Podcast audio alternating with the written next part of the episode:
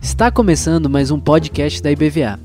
Aqui você encontrará mensagens que edificarão a sua vida e te ajudarão a caminhar com Jesus.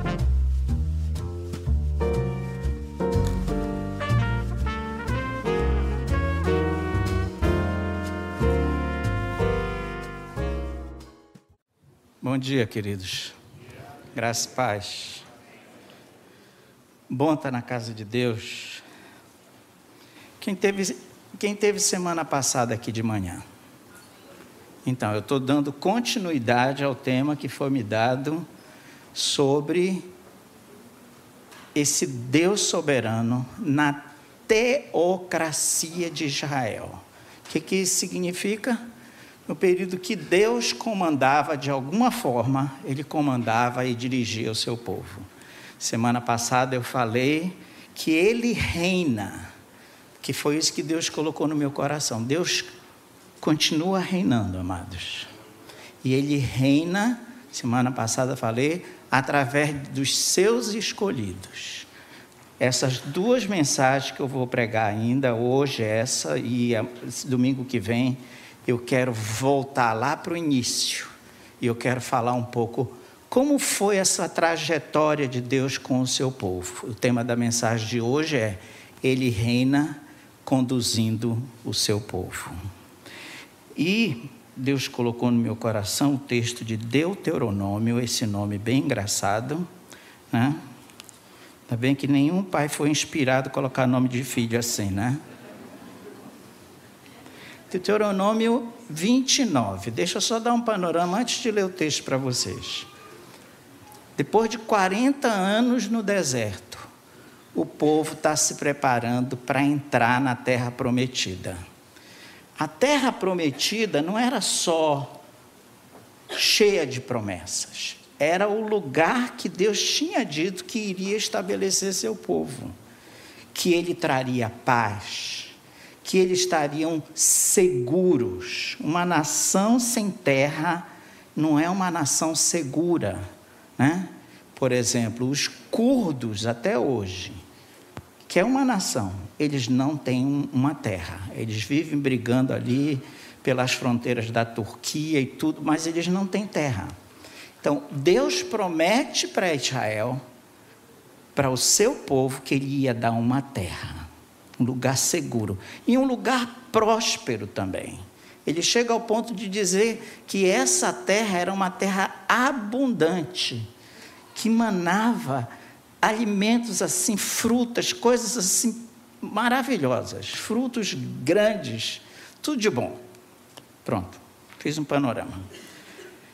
Vamos ler capítulo 29 de Deuteronômio, é Moisés que está falando, depois de tantos discursos, eu quero pegar só uma parte desse discurso e falar sobre se ele reina, esse Deus que reina e conduz a nossa vida e conduz a vida do seu povo. São estas as palavras da aliança que o Senhor ordenou a Moisés. Ele está renovando a aliança com o seu povo. Deus, que fizeste com os filhos de Israel na terra de Moabe, além da aliança que fizera com eles em Horebe. Que aliança foi essa de Horebe? É quando o povo recebe né, as tábuas dos dez mandamentos e Deus começa a se manifestar para eles de uma forma assim incrível chamou Moisés a todo Israel e disse-lhe: Olha o que, que, ele diz, veja que, que, que discurso é esse, gente. Tendes visto tudo quanto o Senhor fez na terra do Egito. Ele parou aqui e ele olha para trás.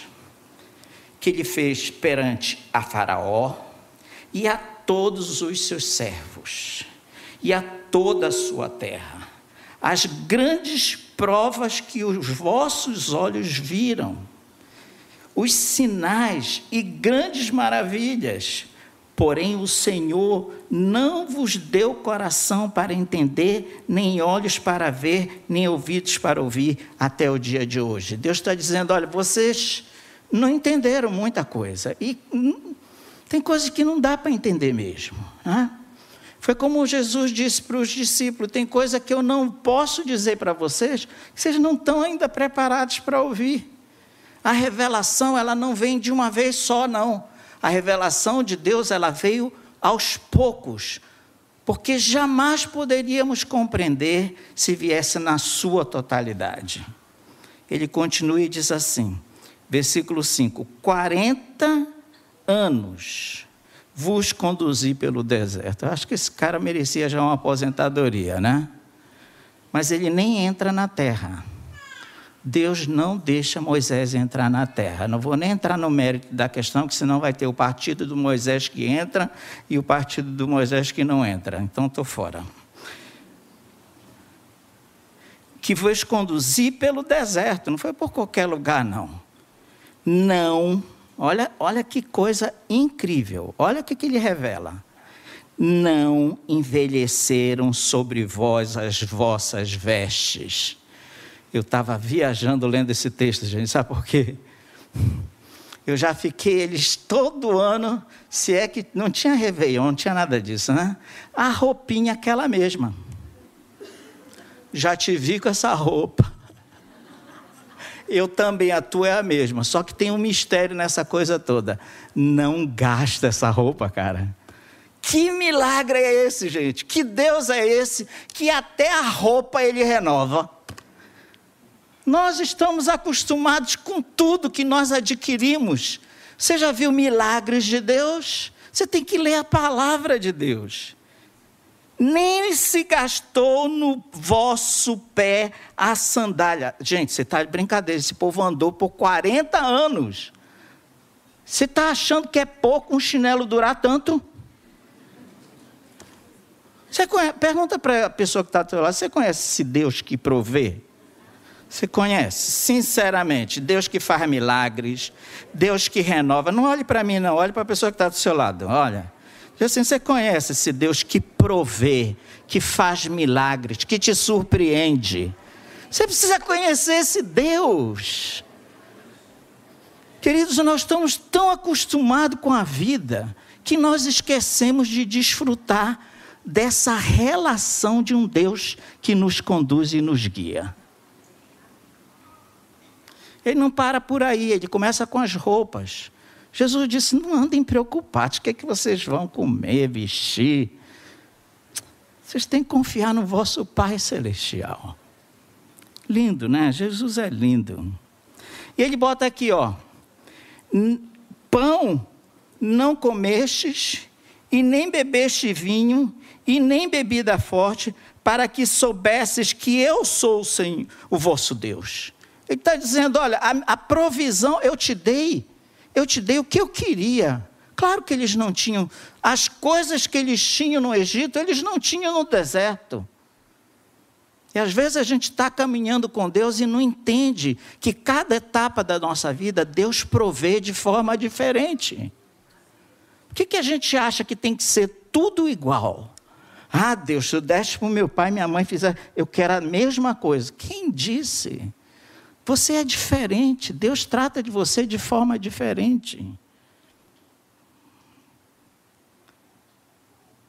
Eu quero parar aqui, eu quero fazer uma oração breve para continuar essa mensagem. Feche seus olhos. Você que está em casa, feche seus olhos. Vamos pedir ao Senhor que Ele abra os olhos do nosso coração. Senhor, abre os olhos do nosso coração. A tua palavra é tão rica, Senhor me sinto profundamente abençoado e privilegiado de pregar a tua palavra. Mas te peço que o Espírito de Deus traga essa mensagem para os nossos corações. Nós não queremos ficar num estudo, estudo é a bênção, Senhor. Mas nós queremos é ouvir a tua palavra que mexa dentro da gente. No nome de Jesus, faz isso, Pai.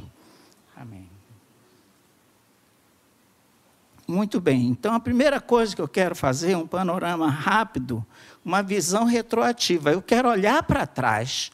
E por que, que é tão importante a gente olhar para trás? Ó, não é para você olhar para trás para ficar com saudosismo. Eu, eu acho que todos nós, à medida que vamos envelhecendo, a gente vai olhando para trás coisas que aconteceram, coisas boas, maravilhosas. Mas eu não posso ficar preso no passado. Eu não posso só ficar olhando para as feridas do passado. Meu Deus, tem gente que não se liberta nunca. Você tem que olhar para trás e ver as promessas de Deus. Olha, Deus prometeu, prometeu para Abraão que ele ia dar uma descendência, está lá em Gênesis 15. Deus se revelando para aquele homem, um homem que tinha uma mulher já de idade, e os dois já coroa. Ele sai da sua terra, ele tinha 75 anos. Por mais que naquela época as pessoas vivessem mais, o que, você espera de uma pessoa idosa. Na nossa sociedade, a gente já aposenta e já diz para não fazer nada, e mata a pessoa, né? Que a pessoa quer fazer. Deus diz para ele assim: Abraão, deixa eu te falar uma coisa, vem cá para fora. Eu vou te mostrar aqui. Olha esse céu. E não é esse céu que a gente conta as estrelas que vê, né? Porque com tanta claridade. Ele disse: Você consegue contar as estrelas do céu? Você não consegue pois eu vou te dar uma descendência como as estrelas do céu. Olha para olha a areia do mar. Você consegue contar grão de areia? Você já encontrou com esse Deus que abre a tua visão, que te enche de promessas, que te enche de esperança? Deus levanta Abraão como um homem, como um homem de fé, cheio de esperança. E ele nem filho podia ter, porque a sua esposa era estéril. Você já encontrou com esse Deus?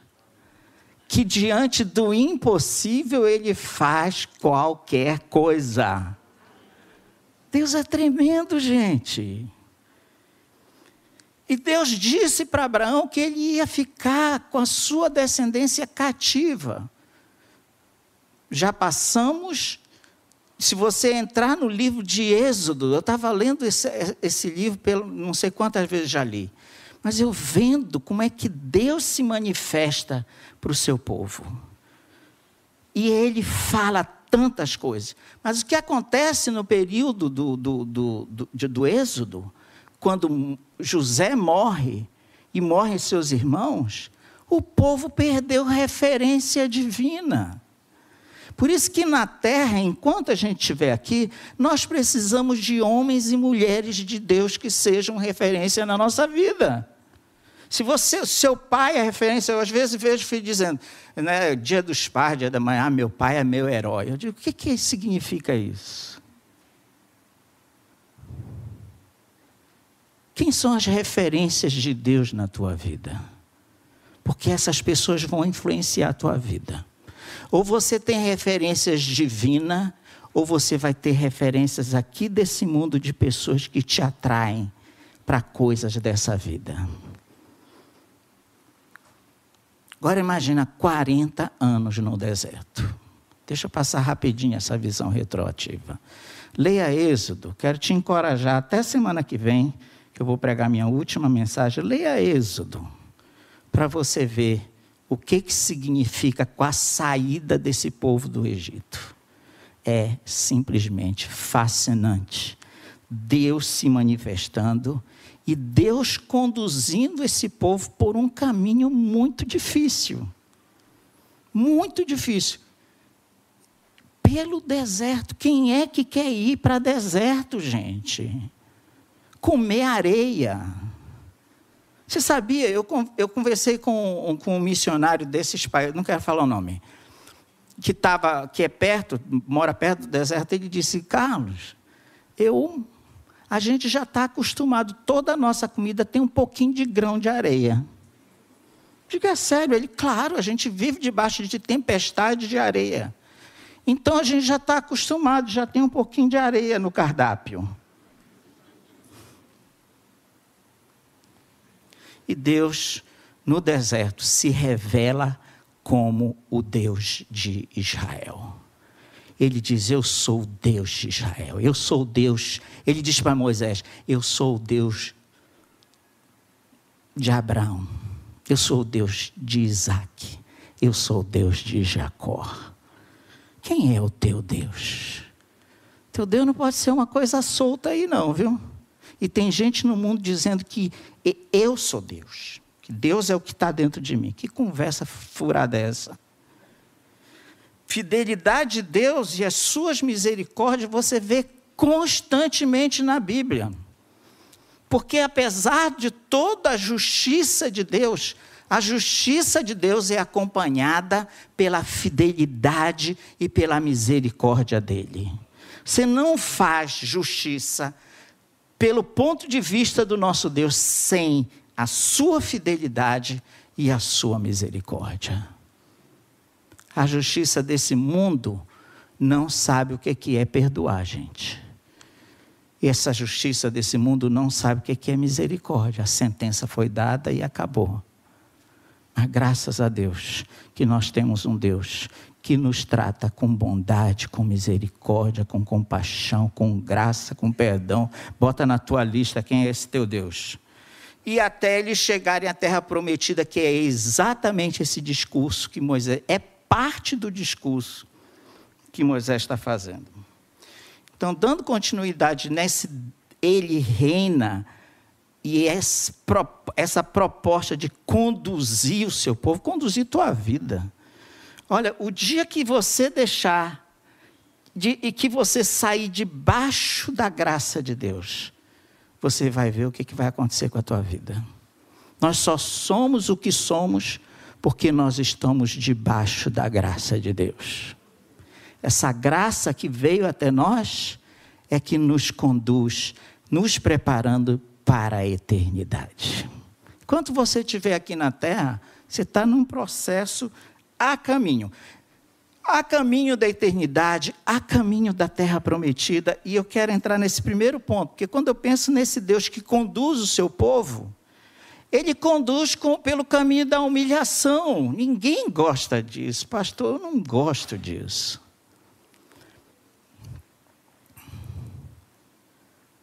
Deus não tem prazer em nos humilhar. Ele tem prazer de que nós aprendamos a reconhecê-lo na nossa vida. O povo começou a esquecer de Deus, gente. Olha como é perigoso isso. Estava ouvindo aqui o pastor Marcos falando. Quantos pais que eu conheço que não trazem os filhos para a igreja, mas também não vêm para a igreja. Eles vão esquecer. Guarde bem isso. Se você não lê a Bíblia em casa, e essa semana eu vi uma pessoa, um netinho, né, de uma pessoa recitando versículos bíblicos decorados. Criança decora versículo bíblico. Está lá minha filha, lá na Tailândia, com os cartõezinhos de versículo bíblico e as crianças memorizando. Você diz assim, que imposição de religião. Não elas vão ser lembradas da fidelidade de Deus, do amor de Deus, da graça de Deus. E o caminho da humilhação, ela começa quando você esquece do Senhor. Esse povo esqueceu de Deus. Se você ler Êxodo, você vai ver o quanto que esse povo desaprendeu a andar com Deus. Que uma coisa muito triste é que as pessoas pararam eu, eu, eu conheci pessoas na minha caminhada que pararam de se alegrar no Senhor. Fizeram da fé uma coisa rotineira. Não, queridos, não. Depois de 40 anos, Moisés está ali, ó, firme e forte, conduzindo aquele povo com cada experiência incrível. Mas ele vai te conduzir pelo caminho da humilhação. E muitas vezes Deus até permite que algo se levante contra a tua vida. Sabia disso? Eu não vou agradecer pela vida dos inimigos, não. Mas quando eu leio a Bíblia, eu sei que Deus levanta alguns para nos dar uma lição. Você já. Eu ia perguntar, mas não vou perguntar, mas vou só falar. Eu já ia perguntar assim: quantas vezes Deus usou o inimigo para te moer? para te moldar, para te trazer de volta para o caminho. E o inimigo, não estou falando de pessoas, não. O inimigo pode ser uma tribulação na tua vida, o teu desemprego. Se atribui, tudo isso é coisa do inimigo, não é? Ninguém diz assim, estou desempregado, glória a Deus, aleluia. O povo esqueceu de Deus, gente. Até a vinda de Jesus, nós precisamos alimentar a nossa fé pela esperança e pelas promessas de Deus. Esse povo, depois que morreram os descendentes de, de José, eles esqueceram do Senhor. Outra coisa, eles fizeram do Egito um lugar de conforto. Egito era só um lugar de passagem. Qual é o momento que você está na tua vida? Egito era um lugar de passagem. Foi só um lugar para que o povo crescesse e se multiplicasse. Você sabia disso? Egito, sabe como é que eles vão lembrar do Egito? Leia Êxodo. Eles vão dizer assim: ah, eu vou comer esse maná que cai do céu com esse gosto de nada. Eu quero voltar para o Egito, porque lá tem cebola. Eu me lembro daquele refogado com cebola, com alho. Meu Deus, eu estou comendo esse negócio aqui sem graça, sem tempero nenhum, sem sal, não tem nada. Eles não viram o Deus provedor no meio do deserto, fazendo cair umas sementes de coentro, formando como um, um pãozinho todas as manhãs. Que coisa incrível, gente. Eles fizeram do, do Egito um lugar, eu quero ficar aqui. Por isso que Deus permite que Faraó se levante e diz assim: esse povo está muito grande, vou já dar uma, um basta neles. Começa logo matando as crianças de sexo masculino que nascerem, mata tudo. Depois Vamos botar eles para trabalhar, dar duro mesmo, porque aí eles vão parar de se preocupar com outras coisas. No meio do, da dor, do sofrimento. Egito é lugar de luta, gente. Você sabia que esse mundo é visto como um Egito para gente? Você acha que esse mundo é legalzinho? Gente, esse mundo aqui é muito chato. Eu espero novos céus e novas terras onde habita a justiça. Eu sonho com a nova Jerusalém descendo do céu. Você já sonhou com o céu? Quem que já sonhou com o céu? Aí se eu posso perguntar que ninguém vai ficar com vergonha de levantar a mão, né? Céu é comigo mesmo, pastor. Outra.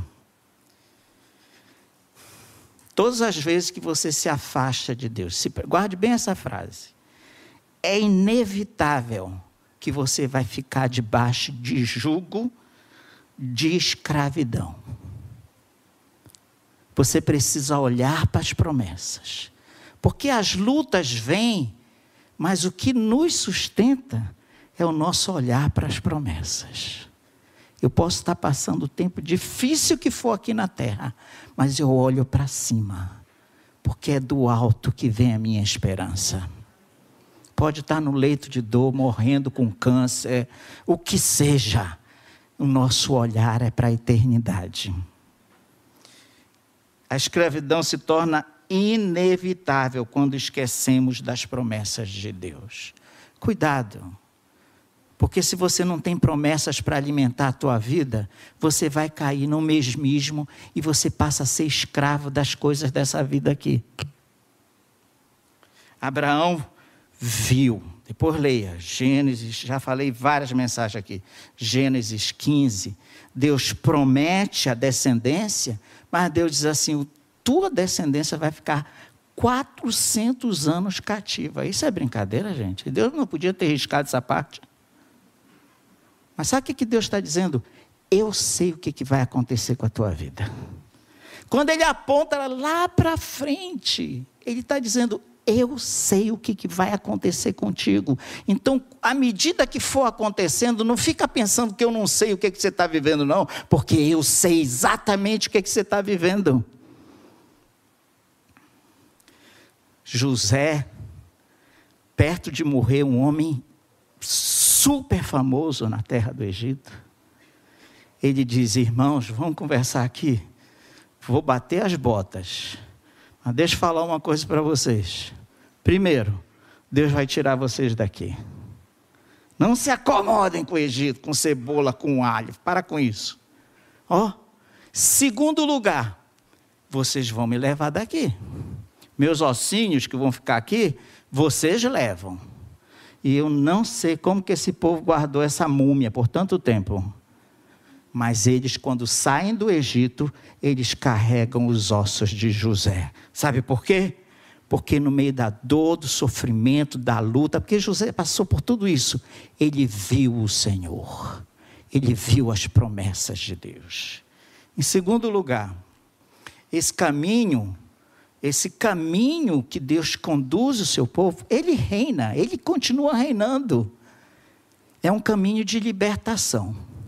Irmão, nós nunca, eu nunca vi tanta necessidade de Deus libertar o seu povo. Sabia disso?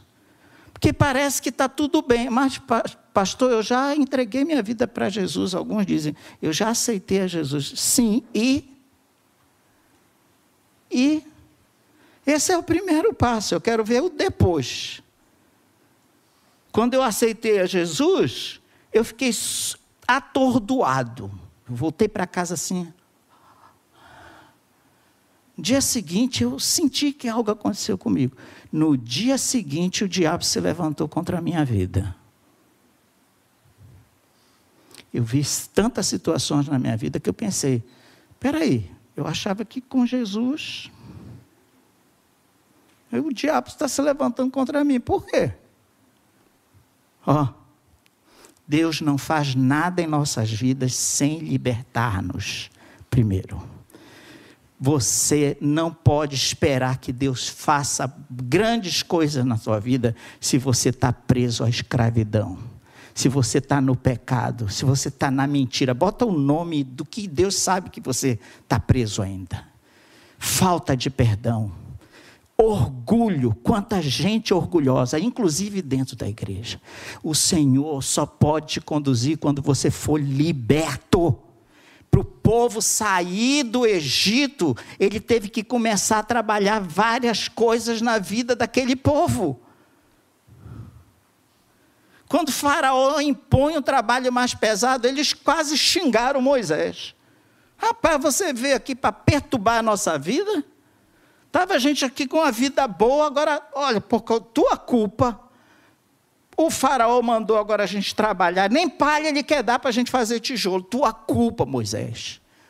Quando nós não somos libertos, nós começamos a colocar culpa em todo mundo, inclusive em Deus, das coisas da nossa vida. Caminho que Deus quer te conduzir, Ele quer primeiro te libertar. E para libertar, você tem que deixar as coisas para trás. Deus disse para aquele povo: Olha, vocês vão pedir joias, vão pedir tudo para o povo do jeito. Agora vocês vão deixar casa, comida. Lá vem a cebola de novo, o alho, tudo. Esquece tudo para trás. Já perceberam isso? A gente tem que deixar, às vezes, mais amizades amizades que não são boas na nossa vida, pessoas que perturbam. Eu, eu falei, eu não tenho contato com essa pessoa, mas uma vez eu, eu tinha um amigo, eu era jovem, gente, eu tinha 19 anos, quando eu me converti. Eu tinha um amigo que eu gostava demais dele, gente. Eu gostava demais dele. A gente conversava, falava de tudo. Quando eu me converti, quando encontrei, quando encontrava com ele, ele só falava coisa ruim. Uma vez ele olhou para mim, eu estava num ponto de ônibus, eu encontrei com ele, eu falei, poxa, cara, tudo bem, ele já sabia que eu era crente, ele disse assim, ô Henrique, tu tá acabado, hein, homem? Eu, quê? Tu tá muito acabado. Eu digo, tá acabado uma vírgula, rapaz. Eu tô com Jesus. Você que está numa vida de pecado, que não se arrepende do seu pecado, não fiquei barato, não. Depois me arrependi que eu fui duro eu fui meio duro com ele, mas sabe o que, é? Me botando lá para baixo. Queria me levar de volta para aqueles lugares que a gente ia. Eu falei, estou fora, cara. Eu tenho uma nova vida em Cristo Jesus. As coisas velhas já passaram. Quantos de nós ainda estamos presos no Egito com coisas da nossa vida do passado? Para com isso. Você precisa criar novos hábitos, hábitos de coisas de Deus na tua vida. Caminho da libertação. Eu não sei qual é o processo de Deus na tua vida, mas Deus vai trabalhar sempre no nosso coração para ficarmos livres e conhecereis a verdade. Essa é a bíblica. E a verdade vos libertará. Não estou falando isso por nada, por nada específico. Mas esse versículo tem que estar dentro de um contexto divino. E é o contexto da palavra de Deus. Essa verdade é o Senhor Jesus. E conhecereis a verdade. Eu sou o caminho, a verdade e a vida. Ninguém vem ao Pai senão por mim. É essa verdade que te liberta. Sabe como que o povo começou a acreditar que eles podiam sair do Egito? Quando eles viram Deus manifestando as pragas no, em Israel. Imagina a praga da escuridão, ninguém via absolutamente nada, um palmo assim, nada. Dias dentro de casa sem fazer nada. O povo de Deus tinha luz no acampamento deles, aleluia. Leia para você ver como é que Deus liberta Israel daqueles falsos deuses. Você sabe quanta influência daqueles deuses tinha na vida de Israel? Leia para você ver. Deus vem e desmascara aqueles deuses falsos e faz coisas grandiosas para libertar o seu povo. A porta é estreita, queridos. Deixar as coisas velhas para trás não é fácil, não. O caminho de ser conduzido por Deus é um caminho estreito. Tem que negar, não é só essas coisas que a gente deseja, não, tem que negar a si mesmo. Você passa a ser zero. E ele começa a te encher da graça, da bondade dele, da fidelidade dele, da esperança nele. Ele, se, ele diz para Moisés: Moisés, você vai lá para aquele povo, perguntarem. E eles perguntaram quem foi que me enviou, o que, que eu vou dizer? Qual é o teu nome? Deus diz assim: Eu sou o que sou. E esse eu sou continua sendo o nosso Deus. Ele não deixou de ser. Ele continua sendo. Qual é a tua necessidade hoje? Deus está dizendo: Eu sou o teu provedor, o teu ajudador, o teu libertador, o teu consolador. Eu sou a tua esperança. Eu sou aquele que cuida de ti, que cuida dos teus filhos, da tua descendência, da tua família. Eu nunca te abandonei, nunca te deixei faltar nada. Eu quero andar contigo e eu quero te conduzir ele castiga o opressor. Não fiquem pensando que vai ficar barato, não. O diabo já tem a sentença dele. Todas essas potestades vão ser destruídas um dia. Eles não vão ficar no lugarzinho, não, esperando alguma coisa, não. Eles vão um dia ser, todos eles vão ser destruídos. E para finalizar, esse Deus que nos conduz, é um Deus que nos conduz no caminho da aliança. Olha, queridos, você precisa entender o Deus da aliança. Porque o que Deus faz é em cima da sua aliança com seu povo. Você precisa ler, sabe o que, que é? Você precisa ler o capítulo. Ó, eu li parte do 29, você precisa ler o 30, você precisa ler o 28, quando ele fala das bênçãos decorrentes da obediência. É isso que ele renova o pacto. Olha só um detalhe: aquele povo que ficou 40 anos no deserto, muitos morreram. Os incrédulos, aqueles que não confiavam no Senhor, aqueles que desafiaram a Deus, os idólatras, tudo morreram no deserto. Você sabe daquela velha guarda, sabe quem ficou? Que cantava os hinos do, dos vencedores por Cristo. Sabe quem era? Caleb e Josué. Só os dois cantavam vencedores por Cristo. Os filhos não sabiam de nada. Jesus, Deus está falando para aquela nova geração e dizendo assim: vocês agora vão entrar na terra prometida, mas deixa eu lembrar uma coisa: o que, que Deus vai fazer? E eu vou renovar essa aliança falando de obediência e falando de desobediência. Queridos, não passa diante de Deus de desobediência. Deus trata desobediência com muita firmeza. E Ele recompensa a nossa vida com uma vida de obediência a Deus. Os termos da aliança, da aliança, é Ele quem estabelece, não você. Não é você que diz assim, ah, eu quero servir a Deus só dessa forma. Que isso é dessa forma? Vai ler a Bíblia.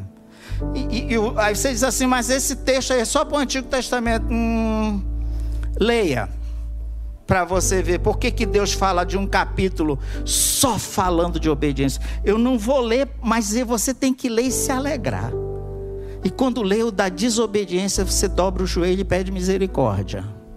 Que é sério. Faça a sua parte. Ele reina. Ele está no controle. Ele está conduzindo o seu povo. Quantos de vocês já estão sendo conduzidos pelo Senhor? Você sente, você vive isso. Eu quero orar por vocês. Fiquem de pé, por favor. Os que já são conduzidos pelo Senhor. Aqueles que nem têm certeza disso. Você pode ficar sentado, mas talvez chame a atenção de alguém. Então fica de pé também. Mas eu quero orar pela tua vida. Deus, queridos, ó. Deus conduz o seu povo. E eu estava ouvindo aqui o pastor Osite falando da oferta. Meu Deus, é verdade. A gente quer fazer as coisas de Deus e obedecer a Deus com alegria. Vem para a igreja, não vem para a igreja porque é o programa da IBVA. Eu venho para a igreja que eu tenho uma alegria de estar com o povo de Deus, de ouvir a palavra de Deus, de orar os irmãos. Sexta-feira teve vigília. Que vigília abençoada. Eu estava com muita dor de cabeça. Mas Deus me abençoou que eu saí daqui já sem dor de cabeça. Olha, querido, Deus tem promessas para a tua vida. Mas Ele vai te falar, te levar pelo caminho da humilhação. Ele vai te levar pelo caminho da libertação. Quem sabe nessa manhã é uma manhã que você precisa de libertação para Deus começar algo novo na tua vida. Eu vou fazer um apelo, eu tenho uns minutinhos aqui, eu quero fazer um apelo bem direcionado. Foi o que Deus colocou no meu coração. Você quer ser conduzido pelo Senhor? Você quer? Você precisa entregar a tua vida a Cristo. Quem nessa manhã está fazendo uma entrega a Cristo, dizendo: Eu quero que Ele conduza a minha vida a partir de hoje? Tem alguém aqui? Levante. Deus te abençoe, querido. Deus te abençoe, querida. Quem mais? Deus te abençoe, querido. Essas pessoas estão levantando a montanha e dizendo: Eu quero ser conduzido por Ele. Pode descer. Pode, não importa. Ah, pastor, eu já em uma igreja há muito tempo. Não, Deus falou algo no teu coração. De repente você ainda nem fez uma confissão. Pode descer, querido. Deus abençoe. Você que levantou a mão, não hesite. Fique livre. Mas eu estou te convidando para vir à frente, que nós queremos te, te abençoar, orar pela tua vida. Quem mais? Deus te abençoe. Quer fazer essa entrega? De repente você está precisando renovar a tua aliança com Deus. Vem para cá, vai. Estava preso em coisas do pecado, da tua vida. Isso, pode vir. O Senhor vai renovar a tua vida, o Senhor vai restaurar a tua vida, o Senhor vai começar a conduzir a tua vida. Deus abençoe. Eu estou vendo casais vindo. Que é uma decisão, não é nem, é uma decisão individual. Não sei se o marido chamou a mulher, a mulher chamou o marido, mas eles estão vindo. Glória a Deus. Enquanto você está saindo do seu lugar, nós vamos adorar a Deus. Pode vir. Se mais alguém quer sair do seu lugar, venha. Deus renove a aliança contigo. Deus renove a tua vida. Se você está no grupo que precisa de libertação, saia do seu lugar, venha para cá. Eu estou precisando de libertação, pastor. Enquanto nós cantamos.